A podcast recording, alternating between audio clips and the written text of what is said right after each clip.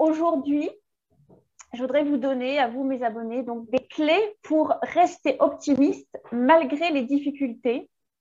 Et pour ce faire, j'ai donc invité euh, le professionnel de l'optimisme, Michel Poulart. Poulart, on dit Poulart? Poulart.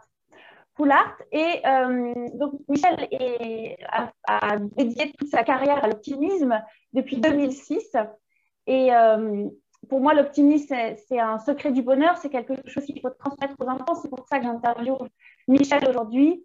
Et je pense que euh, la carrière de Michel est ancrée dans son enfance et c'est ce que je voudrais hum, lui faire exprimer aujourd'hui. J'espère ne pas me tromper, mais on va voir, on va avoir la surprise. J'espère aussi.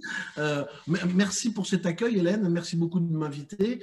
Euh, je tiens juste à, préciser, je n'ai pas consacré toute ma carrière à parler d'optimisme parce que ma carrière est, est, construite de différentes étapes, hein, des étapes de vie.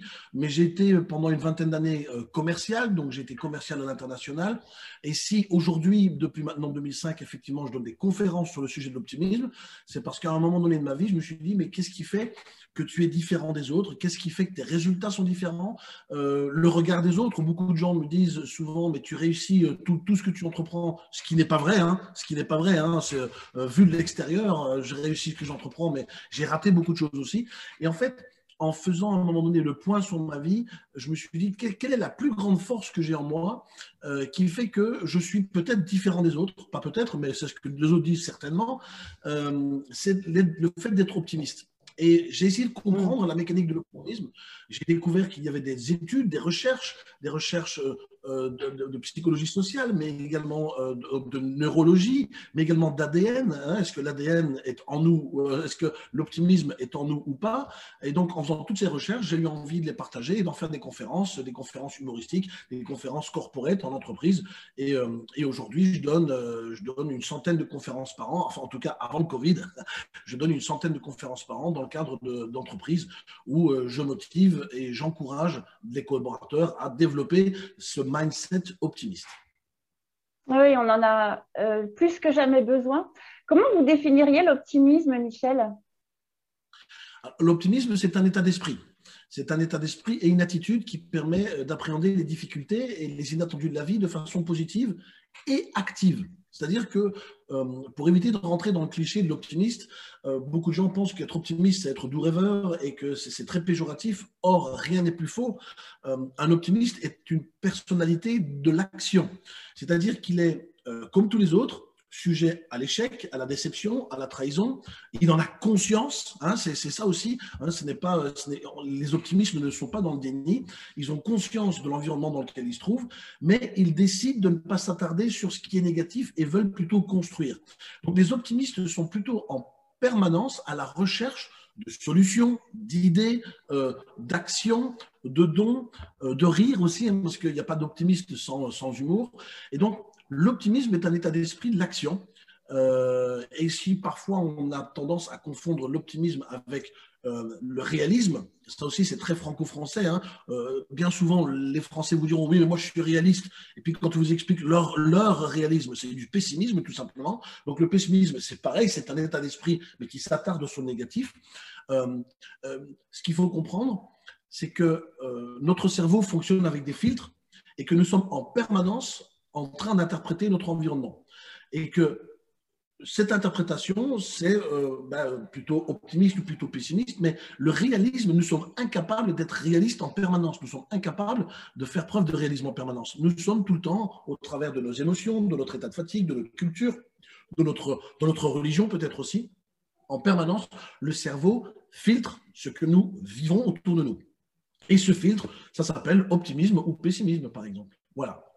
Oui, et justement, donc quand on est parent, je sais que vous êtes parent aussi, Michel, euh, notre, en général, notre rêve, c'est de rendre notre enfant heureux, de lui apprendre à être heureux, et ça commence dès l'enfance. Alors, euh, est-ce que vous auriez euh, des astuces, des choses concrètes à transmettre à un enfant? Déjà, peut-être à se transmettre à soi-même pour apprendre soi-même à être optimiste, et je pense que l'optimisme et le bonheur, c'est lié, à soi-même et à l'enfant. Deux ou trois astuces concrètes. Alors, c'est bien simple. La première chose que. Alors, moi, j'ai un enfant de 3 ans maintenant. Et la première chose que je, je trouve importante, c'est de ne pas tomber dans le piège de penser que l'enfant est trop petit pour apprendre quelque chose. Mm. Un enfant n'est jamais trop petit pour apprendre à être optimiste. Euh, mm. Un enfant n'est jamais trop petit pour apprendre à sourire. Un enfant n'est jamais trop petit pour apprendre la notion du c'est pas grave. Aujourd'hui, euh, j'ai réussi, et, je m'en félicite, j'ai réussi à inculquer à mon fils de 3 ans la notion de c'est pas grave. Donc, euh, face à ce qu'un enfant de 2 ans, 3 ans peut éprouver, c'est de le consoler en lui disant que c'est pas grave. Et ça aussi, c'est une vision très optimiste. Et aujourd'hui, mon fils dit à tout bout de champ, c'est pas grave maintenant. Donc parfois, je lui dis, bon, attends, ça en revanche, c'est grave. Mais il connaît déjà cette notion du c'est pas grave. Euh, la notion de essaye encore une fois. Donc c'est toujours avec beaucoup de bienveillance, dès le plus jeune âge, apprendre à nos enfants euh, que si les choses ne sont pas graves, on peut réessayer, retente. Quand il tombe, eh bien maintenant, spontanément, il me dit réessaye. Et parfois, je, parfois je, je, le, je le, surprends à, euh, à moi-même me dire, mais c'est pas grave, papa, essaye encore une fois. Et je pense que déjà, du haut de 3 ans, si vos enfants commencent à dire ça, vous avez déjà remporté pas mal de choses par rapport aux difficultés de la vie. Euh, donc euh, voilà, ça c'est pour moi quelque chose qui est important et j'espère que ça peut inspirer ceux qui nous regardent en ce moment. Euh, ensuite, Deuxième bonne pratique, je vais parler de bonne pratique, alors en tout cas c'est une bonne pratique pour moi, il n'y a pas d'école de parents, il n'y a, aucune, euh, aucune règle qui fait qu'un parent est parfait, mais euh, c'est d'apprendre euh, à mon fils d'exprimer ce qu'il ressent. Voilà, les enfants ont plutôt tendance, quand ils s'énervent, ils jettent le jouet par terre ou euh, ils se jettent et se vautrent par terre comme tout enfant.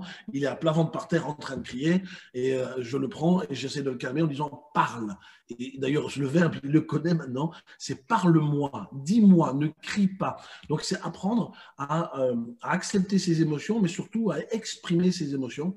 Et je mm. pense que là aussi, il n'y a pas d'âge pour euh, commencer à apprendre à ses enfants à exprimer ses émotions plutôt que de rentrer dans la colère, euh, dans des cris ou dans des pleurs. Et, euh, et aujourd'hui, de plus en plus facilement, j'arrive à lui dire, en tout cas à lui faire comprendre qu'il faut me parler plutôt que de pleurer. Oui. Donc, voilà, trois astuces très concrètes. Hein. La première, donc, c'était. la deuxième, c'était c'est pas grave. La première, c'était. ah oui, essaye encore une fois. Et la troisième, donc, parle. Donc, c'est vraiment des astuces simples concrètes qu'on peut mettre en pratique tout de suite et euh, qui donnent des, outils à l'enfant pour, euh, ben, pour être aussi un gagnant, quoi, pour pas rester dans l'échec, pour aller de l'avant, euh, pour pas subir les choses. Ma vision de parent, c'est de, doter mon fils des armes nécessaires pour mm. avancer dans un monde qui parfois est bien cruel ou bien injuste. et moi, mon objectif, c'est de le rendre autonome euh, dans tous les sens du terme. L'autonomie, pour moi, est quelque chose de, très important. L'autonomie, ça commence aussi par comprendre pourquoi certaines choses ne sont pas bien ou pourquoi, pourquoi certaines choses ne doivent pas être faites. Euh, l'autonomie émotionnelle également. Euh, voilà, aujourd'hui, quand je vois mon fils essayer de consoler d'autres enfants qui pleurent et que je vois qu'il le prenne dans ses bras, je me dis, ça y est, il a déjà compris quelque chose. Donc, faire en sorte que nos enfants deviennent autonomes et responsables de leurs choix, responsables de, l'interprétation qu'ils font de leurs émotions. Pour moi, c'est une arme importante pour, euh, ben, pour rentrer dans le monde euh, quand ils seront déjà beaucoup plus grands. Oui, c'est vraiment pas mal. Ouais, L'autonomie, de, les rendre acteurs et plutôt que de, ouais, qui subissent les choses. Aujourd'hui, il y a certaines idées qui circulent où euh, on pense à un tel est victime parce qu'il a tel désavantage, l'autre est victime parce que sa couleur de peau, etc. Et je pense qu'en tant qu'enfant, en tant que parent, c'est très important de transmettre justement, euh, de donner du, des armes, euh, confiance en eux et de ne pas, de pas jouer la victime en fait, d'être autonome comme votre fils. Je pense que c'est un grand tort de la société, c'est de se victimiser. Mm. il y a énormément de gens qui se victimisent et se complaisent dans cette victimisation alors certes, on n'est pas responsable de ce qui nous arrive, euh, mais quand on est optimiste, euh, quand, on sait que ce n'est pas notre faute, parfois on doit subir, hein, on n'est pas toujours responsable d'une maladie, on n'est pas responsable d'un accident de la route, on n'est pas responsable de ce que d'autres peuvent nous faire subir, on n'est pas responsable du choix des autres, et parfois on subit le choix des autres, mais on est responsable de ce qu'on va en faire. Mm. Donc, si je ne suis pas responsable de ce qui m'arrive, je suis responsable de ce que j'en fais. Euh, et ça, pour moi, c'est une autonomie euh, importante. Et la victimisation, pour moi, est le plus grand danger euh, dans un comportement ou dans, la vie, c'est que les gens se victimisent et se dire c'est pas ma faute et de s'arrêter là, pour moi, est un grand danger et ça, ça, porte préjudice au reste de votre histoire. Alors, si c'est pas votre faute, c'est peut-être vrai, mais en revanche, ce que vous en faites, c'est de votre ressort. Et il y a des gens qui alimentent cette victimisation et qui, quelque part, trouvent des excuses pour ne pas passer à l'action, trouvent des excuses pour ne pas aller plus loin, trouvent des excuses pour ne pas changer, trouvent des excuses pour ne pas faire un pas de plus, euh, parce que c'est tellement plus facile de faire la victime que d'être responsable de sa vie. Mais néanmoins, c'est tellement plus intéressant d'être responsable de sa vie. Oui, c'est vrai, être, euh, faire la victime, je crois que c'est la source de beaucoup de mots, euh, de dépression, peut même, ça, peut aller très loin. Euh, et euh, d'ailleurs, c'est vraiment au cœur de, ben, moi je pratique une méthode de Qigong chinois, une gymnastique chinoise qui est basée sur vérité, bonté, patience, ça s'appelle Falun Dafa. Et justement, euh, le, la clé c'est ce que j'ai appris dans aucune autre méthode, c'est que euh, c'est jamais de jamais accuser les autres pour ce qui nous arrive, mais de toujours ce qu'on dit nous dans la culture chinoise, chercher à l'intérieur, c'est-à-dire trouver la clé à l'intérieur. Euh, qu'est-ce que je peux faire? Qu'est-ce qui n'est pas encore euh, aligné avec vérité, bonté, patience qui fait que j'ai eu ce problème-là? Qu'est-ce que je peux changer, comme vous dites? Qu'est-ce que je peux changer pour que ça ne recommence pas? Et en fait, c'est une arme, enfin une arme entre guillemets, pacifique très puissante puisqu'elle permet euh, de résoudre quasiment tous les problèmes et, surtout d'accéder à plus de, liberté de pensée, de plus être euh, soumis aux autres et de plus être esclave des autres ou des, événements. Et ça donne une énorme liberté dans le cœur et dans l'esprit. C'est ce que j'ai vécu en tout cas. Et euh, ouais, c'est le, je crois que c'est la base de tout tra travail de développement personnel, mais peut-être on n'insiste pas souvent assez le fait de se changer soi-même pour changer l'extérieur, il faut d'abord se changer soi-même. Et je pense qu'aujourd'hui, on, fait miroiter beaucoup aux jeunes, ah, vous allez changer le monde, ah, tu peux faire changer le monde, tu peux lutter contre le développement climatique. Alors que, bien sûr, c'est bien, c'est vouloir penser aux autres, à la planète, mais ça commence par se changer soi-même. Et ça, en tout cas, moi, j'essaie de transmettre à mes enfants.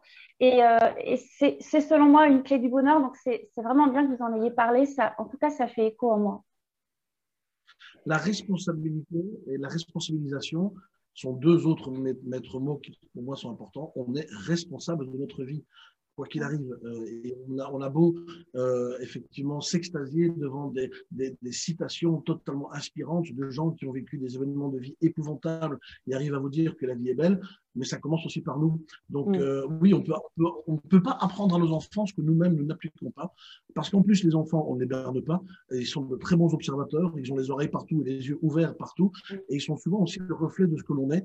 Euh, et ça aussi, c'est une donnée importante. Donc vivez ce que vous dites et dites ce que vous vivez. C'est super important. Et surtout, vivez votre vie en responsable. Vous êtes responsable de la qualité de la vie que vous avez. Et si, si la qualité de vie ne vous convient pas, faites quelque chose.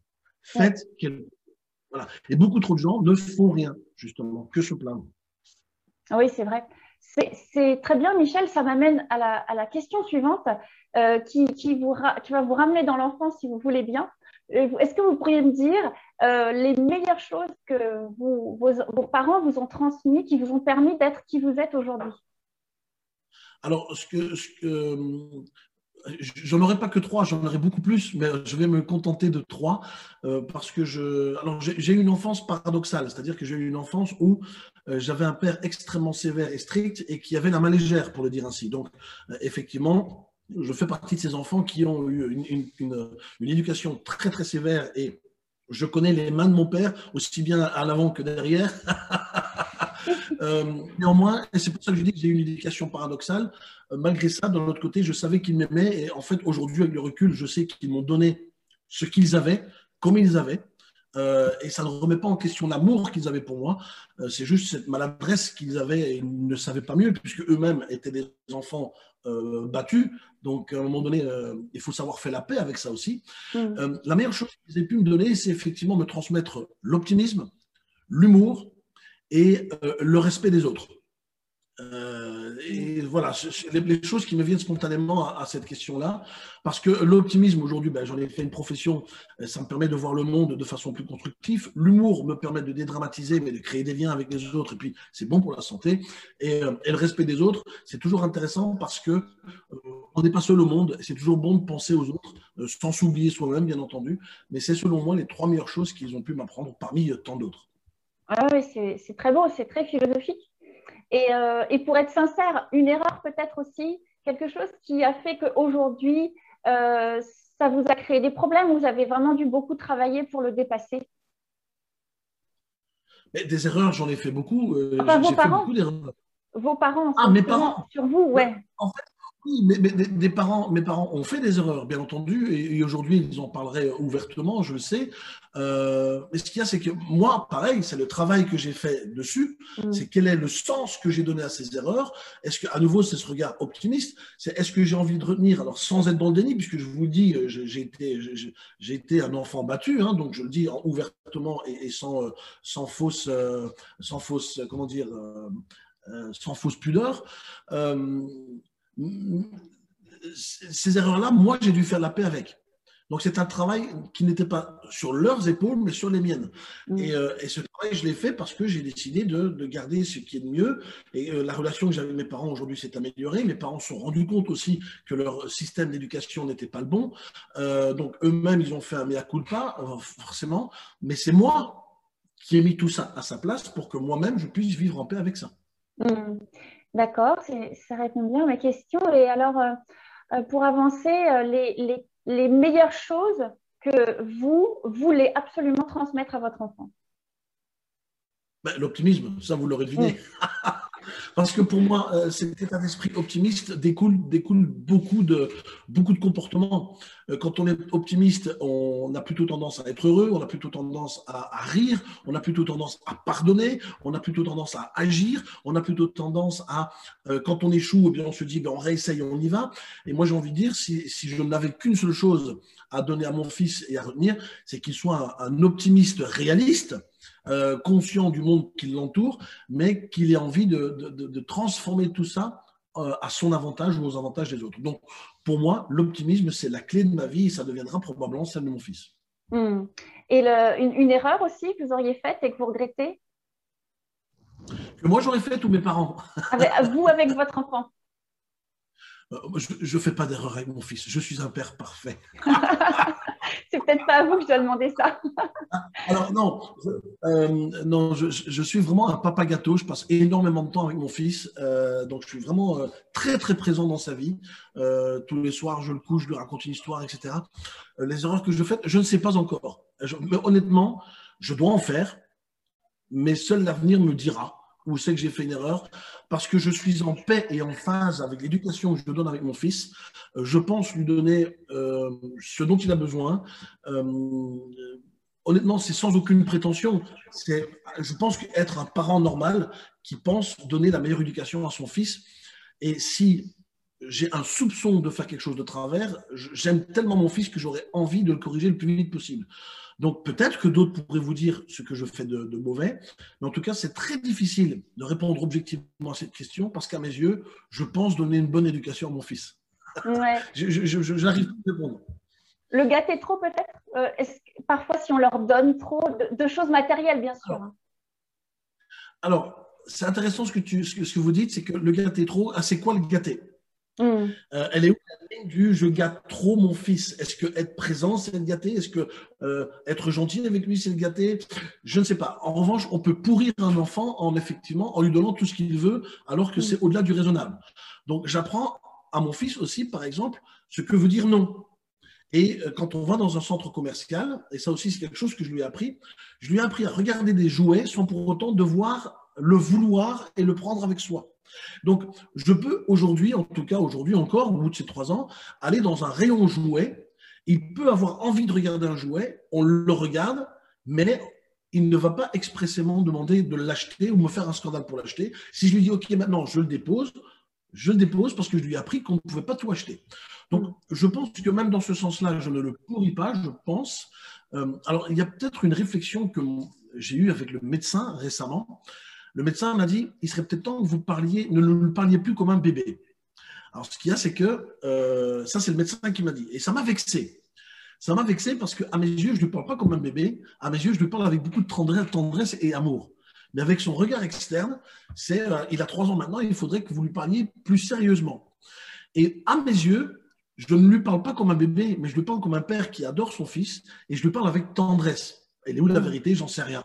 Mais euh, en tout cas, ça m'a blessé quand il a dit ça, parce que moi, j'avais l'impression de parler avec mon fils euh, avec beaucoup d'amour. Et le médecin m'a dit non, non, vous lui parlez comme un bébé. Voilà.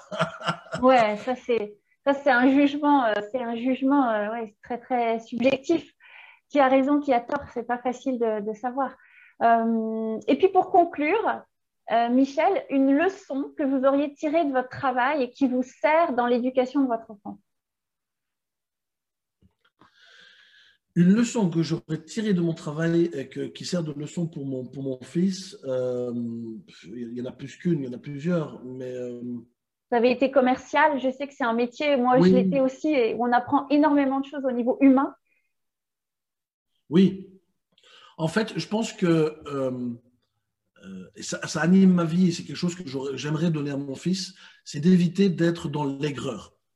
C'est-à-dire que euh, quand on a des coups durs à répétition et surtout quand on, fait une activité commerciale, c'est un métier qui probablement est l'un des plus difficiles qui existent. Être commercial, on, fait face à plein de refus, on fait face à des mécontentements. Il n'y a pas que des clients contents, il n'y a pas que des clients gentils, on fait face à des portes fermées. Euh, c'est assez, euh, c'est assez challengeant comme métier. on donne beaucoup et on ne reçoit pas beaucoup en retour en tout cas, euh, c'est d'éviter d'être aigri parce que l'aigreur euh, va pourrir le reste de, son comportement. Euh, j'ai été déçu dans la vie par beaucoup de gens. Je suis quelqu'un qui donne beaucoup et je fais partie de ces gens qui, après avoir donné, eh bien, ces gens-là me tournent le dos, voire même me plantent des couteaux dans le dos. On pourrait me dire, mais tu n'apprends pas de tes leçons. Si, si, j'en ai bien conscience, mais je ne veux pas être dans l'aigreur. Je veux continuer à être généreux, à donner. Et c'est ce que j'ai envie d'apprendre à mon fils, c'est de pouvoir faire effectivement avec beaucoup d'équilibre le distinguo entre les gens qui abusent de sa gentillesse ou de sa bonté, ou de le faire avec conscience.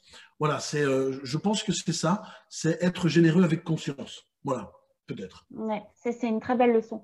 C'est une très très belle leçon. Et donc pour conclure, je voudrais que vous me disiez, Michel, aujourd'hui, euh, j'ai vu que vous avez donc vous avez fait une semaine de l'audace ou je ne sais plus quel, était le mot. La semaine du rebond. Euh, avec, avec ma compagne, nous avons créé ensemble la semaine du rebond et pendant une semaine, on a diffusé des, entretiens, nous avons fait des émissions avec 18 personnalités euh, issues de, de, différents univers et on a effectivement mis en avant la notion de rebondir face à l'échec, effectivement. Donc en fait, on, s'abonne et on, regarde des, vidéos pour s'inspirer, pour trouver les. Oui, ça? Effectivement, vous allez sur la, la semaine du rebond.com, vous allez voir sur le site, il y a effectivement toutes les interventions, vous pouvez vous inscrire. Il y a une communauté des rebondissants qui est en train de se mettre en place parce que suite à cet événement-là, on s'y attendait vraiment pas. Ça, c'est, euh, on a eu euh, plus de 1500 inscriptions euh, pour, pour une première édition, ce qui est quand même considérable pour une première édition, et énormément de retours très très positifs. Et du coup, les gens se sentaient un petit peu démunis au bout de cette semaine. On veut continuer à faire, quelque chose. Et on, a, on est en train de développer euh, avec Anne euh, une communauté de rebondissants dans laquelle on va pouvoir continuer à, donner du contenu et surtout euh, motiver, encourager, apporter des solutions, des outils pour ceux qui le veulent, effectivement. Oui, j'ai vu, j'ai vu ce magnifique projet. Je ne savais pas que ça allait si loin et qu'il y avait une suite. Et je crois aussi que vous, vous enseignez à d'autres personnes comment être eux-mêmes conférenciers, c'est ça? J'ai fondé une école qui s'appelle l'école de conférenciers professionnels. Hein. Je, donne des conférences maintenant depuis plus de 15 ans. J'ai donné un millier de conférences et de discours et beaucoup de gens venaient vers moi pour, euh, pour que je les coach, que je les forme, etc. Et puis à un moment donné, j'ai eu tellement de gens qui sont venus, je me dis ben, pourquoi pas créer une école? Et j'ai créé une école qui, euh, qui, apprend à ceux qui veulent à devenir conférencier. Je, je, vous apprends et je vous guide à écrire votre conférence, à donner votre conférence, à quoi penser, que faire, ne pas faire, euh, où vendre vos conférences, comment les vendre. Voilà, c'est une vraie école dans laquelle je vous apprends euh, ce métier-là parce que c'est un vrai métier à part entière avec ses complexités, avec ses difficultés, mais également ses avantages. Oui, c'est et donc où on va pour euh, rentrer dans cette école ou comment ça marche? C'est simple, écoledeconférencier.com, voilà. D'accord. vous allez sur Google, vous mettez école de conférencier, vous tombez sur mon école. Formidable. Voilà, contente de vous connaître et, euh, et euh, contente de, faire la promotion aussi de ce que vous faites. C'est apporter du bien aux autres et c'est ce qui me motive moi aussi à faire ce blog Éduquer avec sagesse. Ah ben, super, continuez, ne, lâchez rien, continuez à faire ce que vous faites parce que, mi bout à bout, si tous les gens faisaient autant de bien que vous n'en faites, eh bien, le monde serait différent dès demain. Donc, allez-y, foncez. On a la même philosophie et euh, peut-être on se recroisera, on verra. Mais en tout cas, vraiment, merci pour votre temps, Michel.